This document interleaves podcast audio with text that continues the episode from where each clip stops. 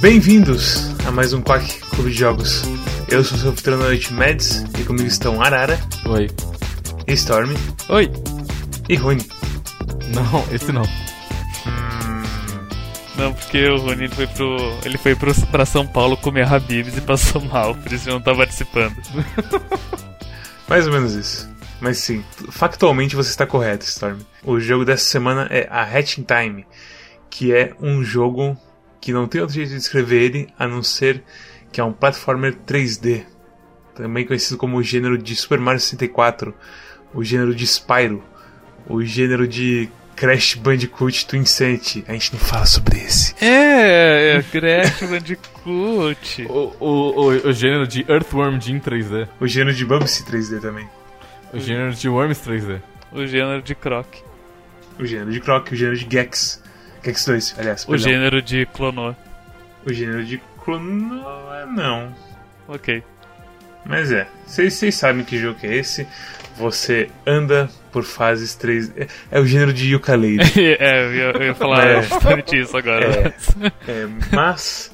Mas, porém, ademais. O drinking game da- desse episódio é o seguinte: ah, toda vez que tu comparar o jogo com Ukulele, tu toma um shot. É esse também conhecido como jogo do coma alcoólico. Infelizmente, esse último quack. Não teremos mais depois desse porque todo mundo morreu. Ai. Ele é um jogo onde você coleta coisinhas e anda por mundos e conhece personagens interessantes e por aí vai.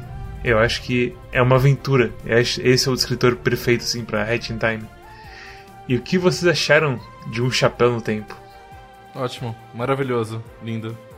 Então, eu, eu já- vou tomar o meu primeiro shot dizendo que, diferente de Ukulele, eu não tive.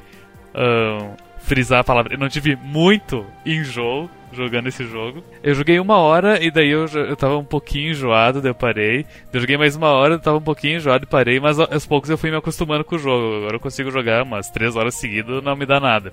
É engraçado porque é um jogo mais rápido do que o Ukulele. Esse jogo ele me deixou com um pouco de vertigem no início, mas eu fui me acostumando e tá Daijobu agora. E, e e graças a isso eu pude apreciar a beleza que é esse jogo, porque é um jogo muito bom. A Hat in Time conta a história de uma garota que não tem nome e ela é referida apenas como a garota do chapéu, porque ela tem um chapéu. E ela viaja numa espaçonave movida a ampulhetas, até que sem querer ela tromba num planeta e todas as ampulhetas dela vão, vão pelo espaço e caem nesse planeta. E aí cabe a ela pegar essas ampulhetas de volta pra conseguir voltar pra casa. A história inteira gira em torno desse planeta, que tem várias zonas diferentes, com habitantes diferentes e histórias diferentes rolando. Eu acho que é o jogo mais carismático que eu joguei esse ano, talvez. É provavelmente o jogo mais carismático que eu já joguei, tirando Undertale. Carismático pra vocês é necessariamente bonitinho? Não necessariamente bonitinho, mas que faz você Se importar com ele. se importar com ele, gostar do universo. E se importar com os personagens dele. Isso é carisma.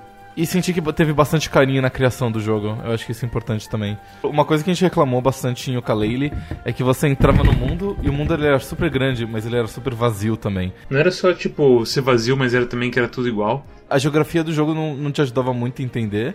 Enquanto nesse jogo você tem, tipo, quatro mapas, mais uma fase de chefe, basicamente, mas quase quatro mundos. E todos eles são tão grandes quanto completos. Então, E o que te ajuda também, e que é integral a experiência de A Hatching Time, é que a sua movimentação é muito rápida e você já começa conseguindo dar muito, pulos muito altos. Sem precisar de muita coisa a mais, assim. Então, você... Em Yooka-Laylee você não tinha isso, e porque você não tinha a mesma densidade de coisas. É basicamente como jogar Super Mario 64, onde você começa com quase todas as ferramentas logo de cara, e a maioria das ferramentas que você consegue depois são upgrades de chapéu. Os níveis de Super Mario são maiores e menos densos. Eu acho que a Hatching Time faz deixa os níveis muito mais densos ao ponto que você, você sempre tem uma coisa pra fazer próximo de você. E você atravessar o mapa não demora muito. Uma coisa que eu gosto bastante do jogo é que o long jump do Mario tá basicamente. Você não precisa mais fazer um comando de agachar e pular. Você aperta apenas um botão e você simplesmente faz aquele long jump. E ele é uma parte integral de toda a movimentação, de você poder sair pulando por aí, fazendo piruetas. A única coisa assim, de movimentação que eu não gostei no jogo é a coisa do wall jump ficar meio. Às vezes prende, às vezes não prende. É meio estranho. Tem algumas paredes onde você não consegue fazer wall jump. Mas essa, tipo, é literalmente a única coisa se falar mal da, do controle desse jogo. De resto, eu não sei, assim, o que pode ser... câmera é um pouquinho. Um pouquinho. É, como é que eu posso dizer? Ela é um pouquinho rebelde às vezes. Arredia. Não, mas você pode, você pode desligar isso se quiser. É, né? Tem várias opções de câmera, tipo, a customização dessa coisa é extensa. O que, que vocês acharam do, dos upgrades dos chapéus, em geral?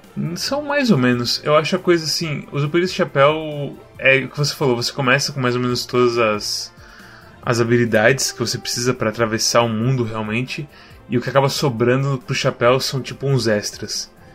Então você tem o sprint, você corre rápido, você tem o gelo que te dá acesso a algumas coisas, você tem a máscara de raposa lá que deixa você ver as, as coisas da outra dimensão e por aí vai. São coisas que não são necessárias, a não ser, tipo, não necessárias para você, como que se diz, para você dominar o jogo, mas são necessárias para você passar pelo jogo como se fossem chaves. São ferramentas pra você resolver puzzles, basicamente. A única que assim que foge disso é o sprint, que realmente faz a sua vida ficar mais fácil, que você corre pra caralho.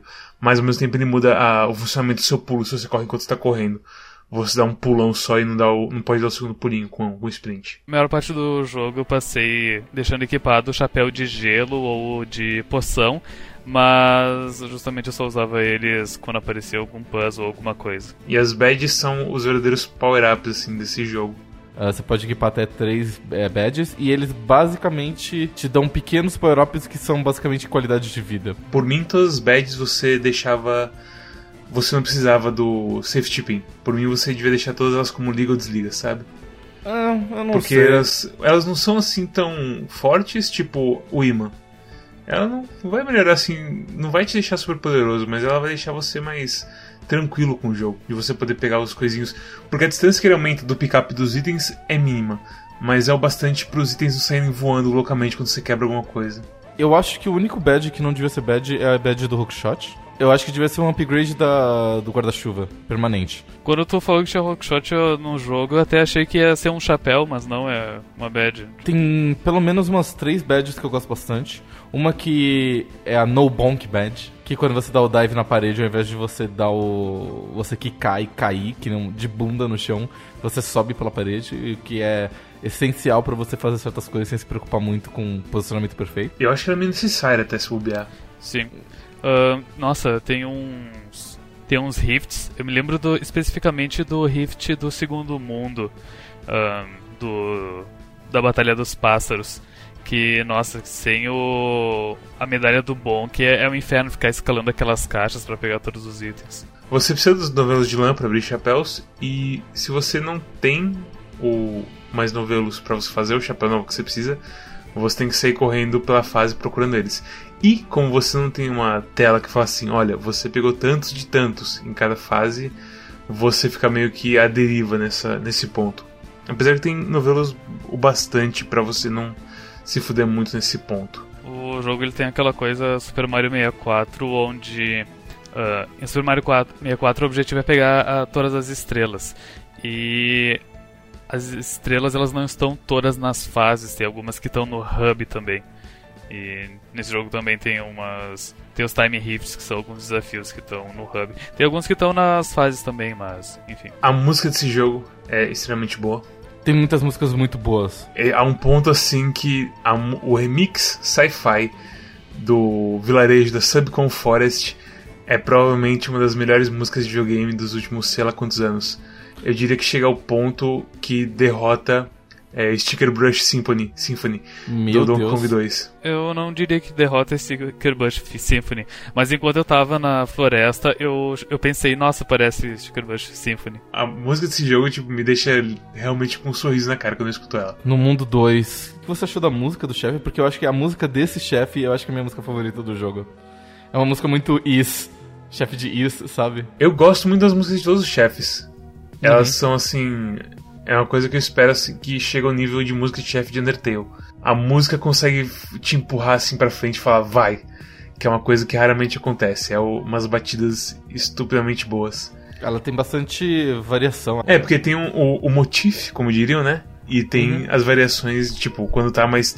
Quando ele apaga a luz, a música para, ou então fica mais quieta e por aí vai. Ou então, por exemplo, no, nos mundo, no mundo de terror, o mundo 3, uh, a música é mais sombria e no Alpine, Alpine Skyline é, tem mais flautas e instrumentos de sopro em geral, então uh, eles, eles casaram bonitinho e tem muitas músicas muito boas no jogo. Tem vários gêneros de músicas e tem uhum. e assim um dos você ganha certos brindes com Rift Tokens e vencendo as Time Rifts, que é tipo uma loot box de um item e pode ser uma corzinha, pode ser um estilo diferente do seu chapéu, ou pode ser um remix de música.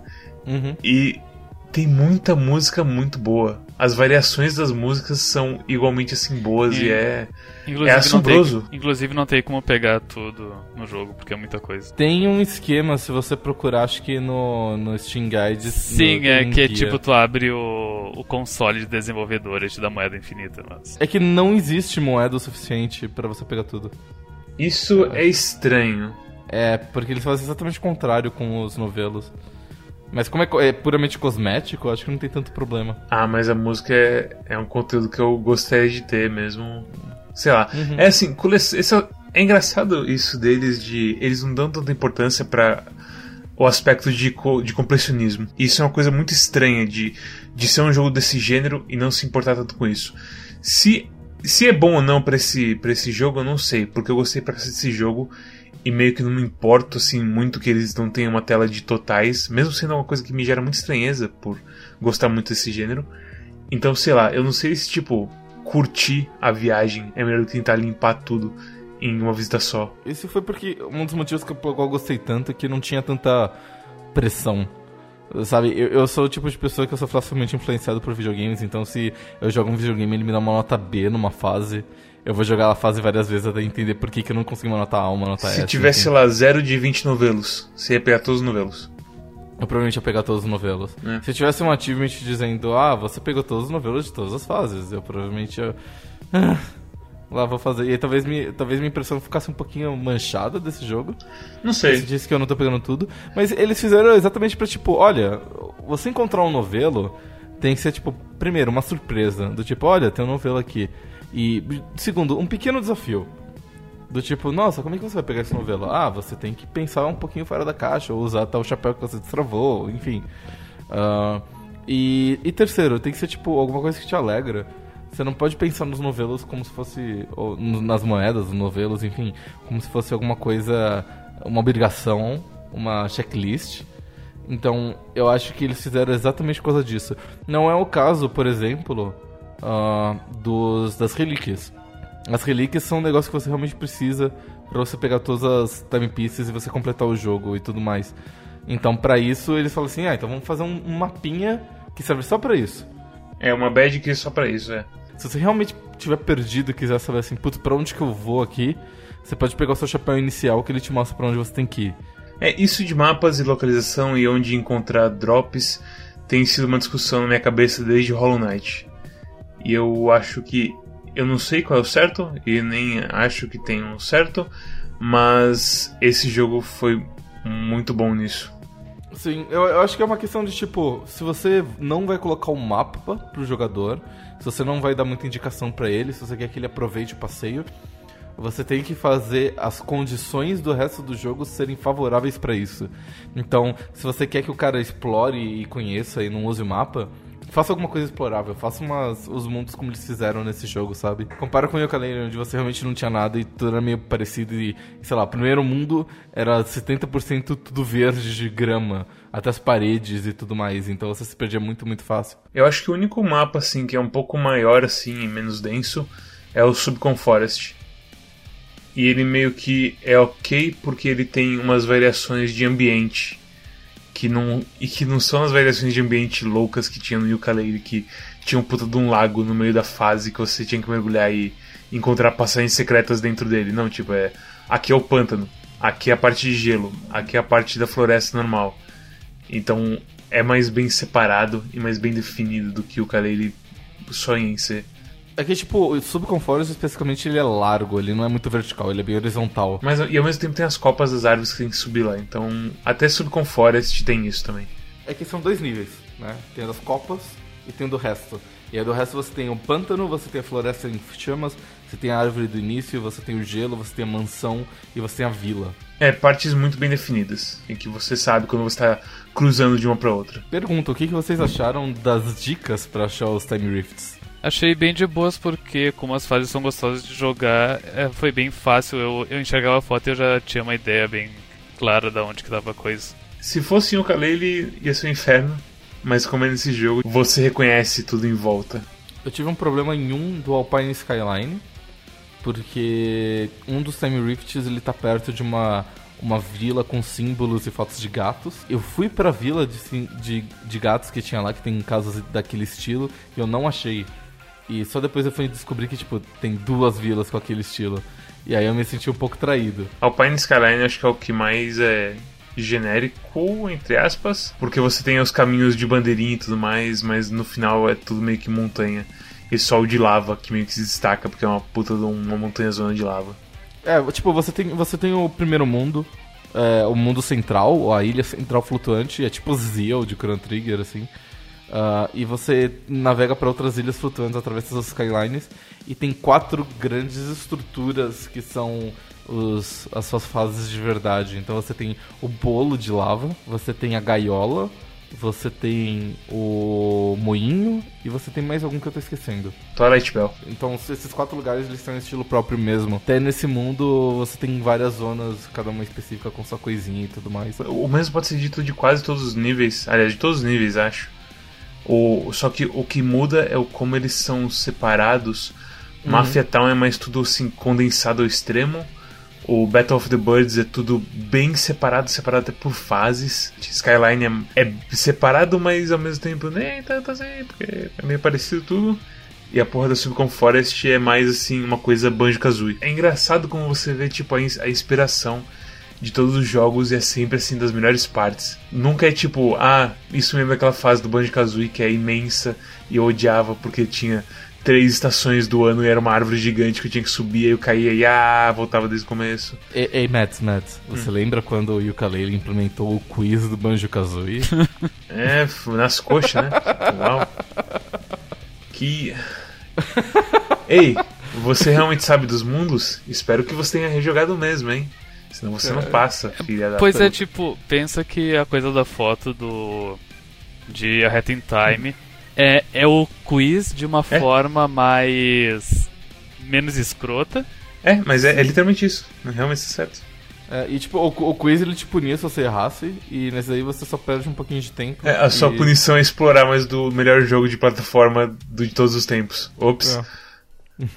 o Rift de Mafia Town, ele é uma boca de esgoto, né? É um cano saindo de uma parede de tijolos. E daí eu olhei para isso e pensei, cara, tem vários desse na, na cidade. Mas eu não fiquei, tipo, irritado que ia ter que ficar procurando a cidade inteira, porque é, é divertido, sabe? Uma coisa que a gente falou em Hollow Knight que, como eu falei, me faz pensar toda hora sobre isso. Explorar e sem rumo assim só é ruim se o jogo é medíocre para baixo se o jogo em si é divertido, como Hollow Knight ou High Time, não importa que ele fale pra você, vai lá dar um passeio. E eu gosto até mesmo, por exemplo, que ele faz você pensar um pouco. Então, nesse do bueiro especificamente, eu lembro que, ah, isso é um bueiro, ele deve estar perto de algum corpo d'água, ou, ou algum aqueduto, ou perto do mar. Então eu fui meio que procurando um pouco guiado, mesmo sem saber onde era. E no final eu acabei achando relativamente rápido, porque eu fui uma procura meio guiada, sabe? Então o fato de do mundo inteiro fazer um pouco de sentido arquiteturalmente uh, faz com que o jogo seja muito mais uh, divertido. E mesmo, mesmo esses, esses puzzles, essas coisas secretas assim, você consegue entrar muito mais rápido. É bem legal. A única coisa que resta fora a gente falar é a história em geral. E a gente não vai falar muito porque eu não quero dar spoilers da história. Não tem muito o que falar, mas ao mesmo tempo, tipo, eu não esperava me importar com a história no fim. Tem duas coisas que eu gosto muito da história. A primeira é que ele finge certas mecânicas de jogo para fazer você se importar mais com o jogo. Então, um, um, um, ponto clássico do jogo é que logo que. O jogo me enganou, ele mentiu pra mim. Isso não era uma mecânica. Eu fui ludibriado pelo Hatch Time. Eu gosto como eles fingem mecânicas de jogo para poder contar a história de um, de um certo jeito e informar você assim. Uau, eles quebram a quarta barreira. Não é quebrar a quarta barreira, é mais tipo é piada, sabe? Tem um setup, tem uma punchline. É, é um estilo de humor próprio que usa as mecânicas de jogo a seu favor. E. É, é assim. É, uma das coisas que mais me deixou me deixou com, com carinho pelo jogo. Eles pensaram bastante em como transmitir isso pra pessoa. A minha última coisa que eu quero falar sobre esse jogo é que eu queria mais. Eu queria, tipo, de tudo, sabe? Não só assim de mundos, mas. Vai ter mais dois mundos de DLC eh, grátis que vai sair eventualmente. Eu quero, tipo, eu quero mais historinha, eu quero mais tudo assim, sabe? Dá pra sentir que, tipo, o primeiro mundo eles capricharam, o segundo mundo eles capricharam, o terceiro eles fizeram direito e o quarto eles meio que ah, vai assim mesmo. É, e o Ukulele sofreu do mesmo problema. Qualquer jogo de Kickstarter, cara. Sim, só que o primeiro mundo de Ukulele, ele era inferior ao último mundo de A Head in Time. Definitivamente. Em, Sabe? Em ligas.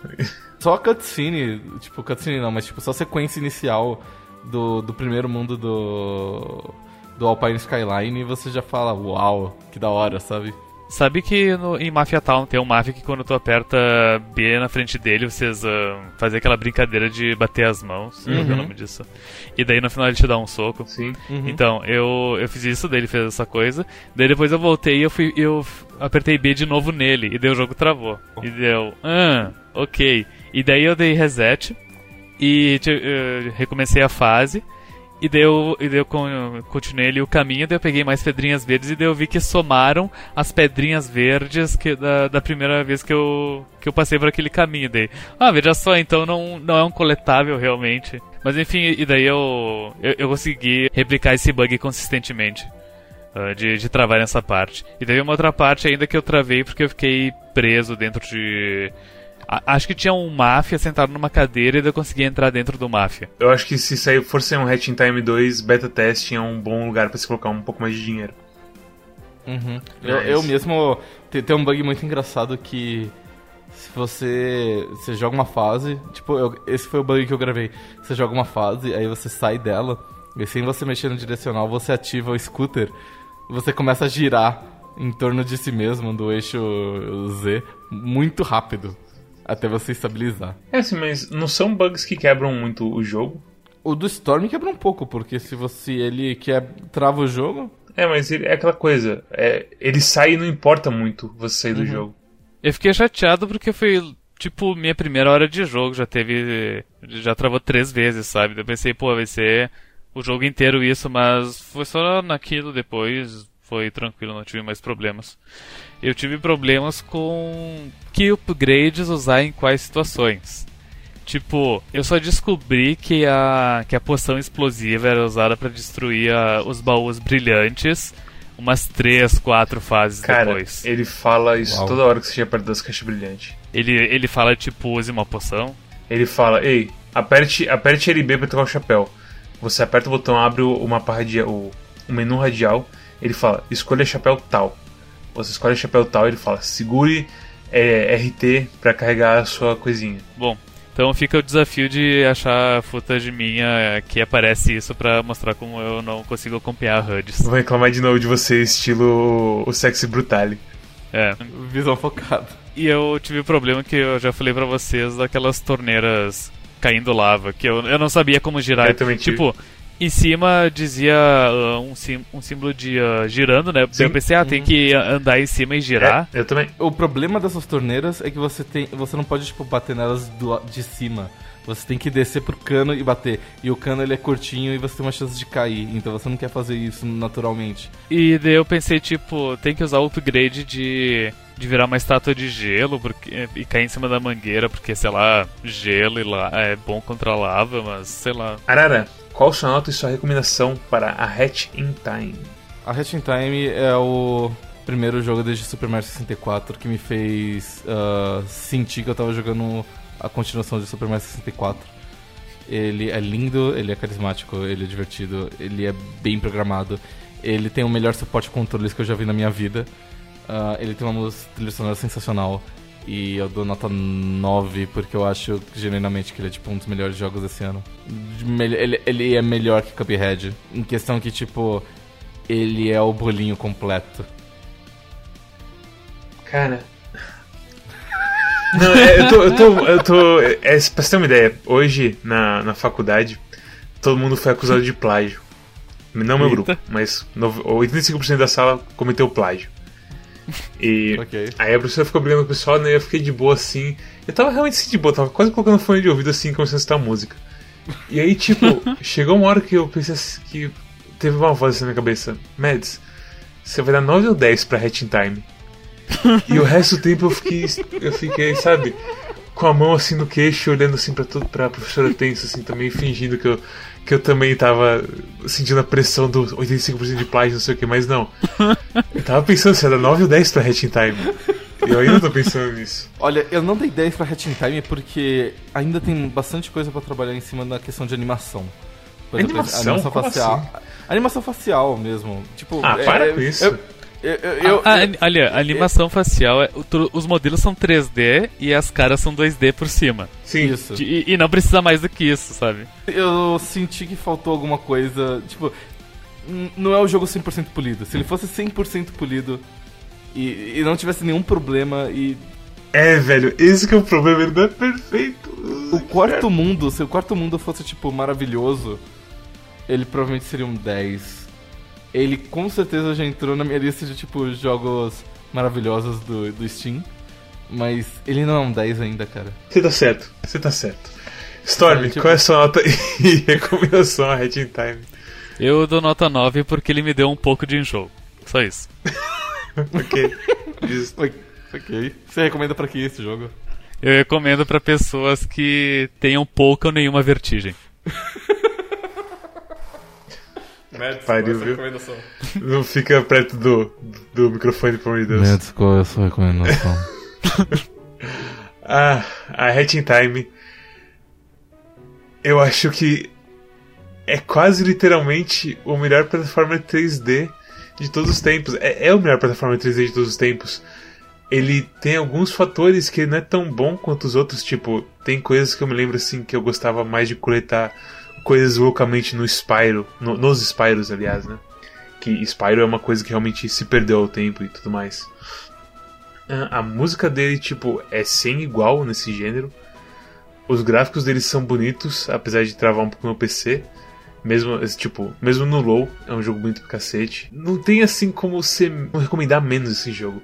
Porque Tipo, até, a- até as partes chatas dele são legais. é assim, que parte chata, Tipo- sabe? Tipo, A- aquela do. que tu é detetive no trem. é ótimo aquela parte. Eu adoro Eu aquela parte. Detetive. Ele, ele é muito engraçado e, é- e eu, eu gosto como o clima do, da parte toda. A- As únicas partes chatas são. A única parte chata que eu realmente achei chata mesmo foi a segunda fase do pinguim. E só. Era, era muito fácil dar errado aquela fase do trem. Mas eles apelaram pra. pro humor, pra. As mecânicas não eram bullshit. No, no final deu tudo certo. Mas, ah, mas tinha, tava tudo encaminhado pra ser um desastre. Pra esse jogo ser um desastre completo, bastava que as mecânicas de stealth fossem frustrantes. Ah, sim, mas é que, cara. qual- olha, olha o que você falou. Só bastava uma mecânica ser frustrante. Tipo, ser frustrante é a falha máxima de um jogo, eu acho. Não, eu sei. E, e, tipo, mesmo assim, um monte de gente erra em coisas básicas. Sim. E esse, esse jogo, ele é, é tipo, ele é o Super Mario, que tem stealth, que tem mais chapéus, É que, tipo, que tem uma trilha sonora melhor, Tem a parte de terror. e tem a parte de terror, e tem, tipo, boss fights mais interessantes que as de, Mario. A minha recomendação é pra todo mundo, porque ele é um jogo que, é assim, Yooka-Laylee foi um jogo que me deixou muito bravo, porque eu lembro que eu falei que é um tiro no cu de todo mundo que tava querendo que voltasse a plataforma 3D. E aí, tipo, como se fosse wrestling, vem a Hatching Time, pega Yooka-Laylee e bate e joga ele de cima da gaiola e fala foda-se. E todo mundo vai à loucura e restaura a fé na humanidade, de certa maneira. Eu, eu, eu vou contar uma coisa. Qual nota que você deu pra Yooka-Laylee? Qual nota que você daria pra Yooka-Laylee, Mads? Eu tô. eu- essa coisa eu nem sei se eu quero falar, porque eu tô pensando bastante nas notas que a gente vai dar pra jogos que, que a gente Não, não. você daria, tipo, uns 5 ou 6? Não, daria mais baixo. Você daria um 4. Hum, né, mais baixo. Eu, eu, eu, eu, eu de- eu definitivamente. Eu daria um 4 bem sólido. Eu, eu provavelmente daria um 5. Nossa. Mas olha, olha só, é 445 pra Yooka-Laylee e é 999 pra Hatching Time. E sabe qual deles que tem John Tron? Ah, Bem, amigos, se vocês gostaram deste episódio, é, mas é, minha nota, minha nota é 9 pra Hatching Time porque ele não é perfeito. As coisas do wall jump às vezes ficam meio estranhas e às vezes me dão um desconforto assim no controle. E eu queria muito uma tela de todos os colecionáveis.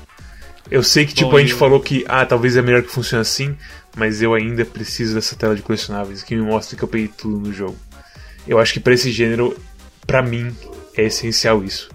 Fora isso, é tudo quase perfeito. é, é que a gente tá tão acostumado a ver isso que todo jogo desse gênero com, certeza tem a tela dizendo o que tu pegou e, o que e quantos de cada coisa falta.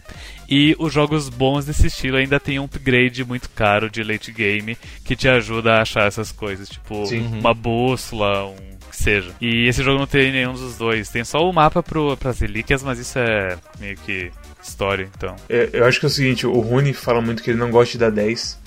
Ele deu 10 pro Cuphead. Eu sinto a importância agora de não dar 10 pra um jogo, mesmo que eu goste demais dele.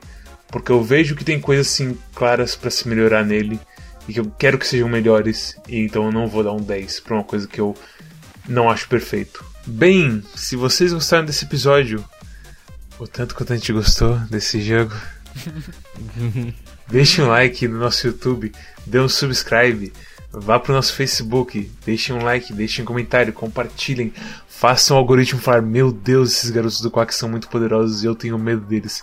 Devo destruí-los com o meu estilo imbloqueável. Vá para o nosso. Favorite South Park. Vá pro nosso Twitter.